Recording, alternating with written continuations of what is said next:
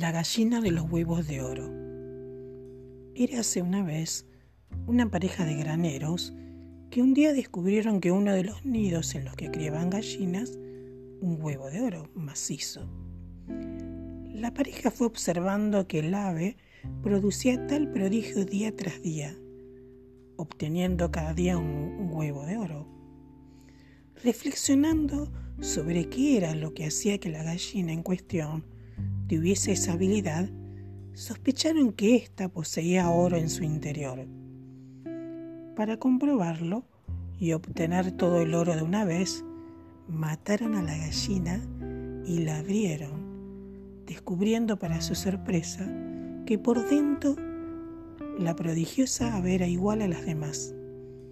También se dieron cuenta de que en su ambición habían acabado con aquello que le había estado enriqueciendo.